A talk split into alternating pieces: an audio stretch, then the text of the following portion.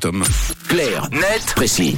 Et on quitte les eaux chaudes du Pacifique où on se trouvait hier d'ailleurs avec toi euh, Tom, avec les requins, pour les eaux froides de l'Antarctique ce matin en Antarctique où la surface de la banquise est de plus en plus petite. Les conclusions des chercheurs sont unanimes. Jamais depuis 45 années et le début des relevés, la banquise en Antarctique n'avait atteint une si petite taille qu'en ce mois de février.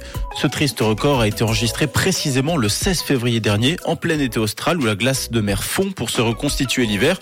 Concrètement, à cette date-là, il y a une quinzaine de jours donc, le minimum de l'étendue quotidienne de la glace de mer a été atteint avec une étendue totale de 2,06 millions de kilomètres carrés selon l'Observatoire du changement climatique Copernicus de l'Union européenne.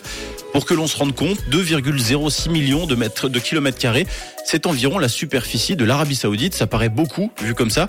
Sauf que si l'on observe la période de référence 1991-2020, la superficie moyenne de la banquise en Antarctique au mois de février est de 3,4 millions de kilomètres carrés. On passe donc de la superficie de l'Arabie Saoudite à celle de l'Inde. En comparant les relevés de février 2023 à ceux de la moyenne de ces 30 dernières années, on s'aperçoit que l'étendue de la banquise à cet endroit de la planète a perdu 34% de sa surface, battant le record mensuel de février 2017. Et c'est un phénomène nouveau? C'est en tout cas un phénomène qui se fait de plus en plus pressant, notamment parce que c'est la huitième année de suite que la surface de la banquise à cet endroit de la planète descend en dessous de la fameuse moyenne dont on vous parlait plus tôt. Et ce qui inquiète les chercheurs de Copernicus, c'est qu'une tendance significative de réduction de la banquise soit en train de se mettre en place pour la première fois au pôle sud.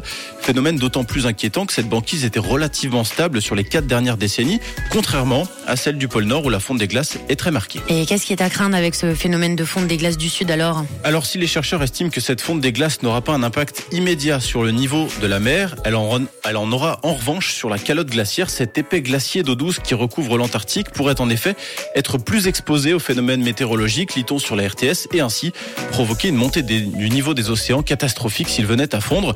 Et puis la disparition progressive de la banquise en Antarctique et partout ailleurs d'ailleurs pose un autre problème lié aux rayons du soleil. Oui, car la banquise blanche réfléchit davantage les rayons du soleil que l'océan, plus sombre, explique Copernicus, et sa perte accentue le réchauffement climatique car les rayons sont moins renvoyés vers l'espace.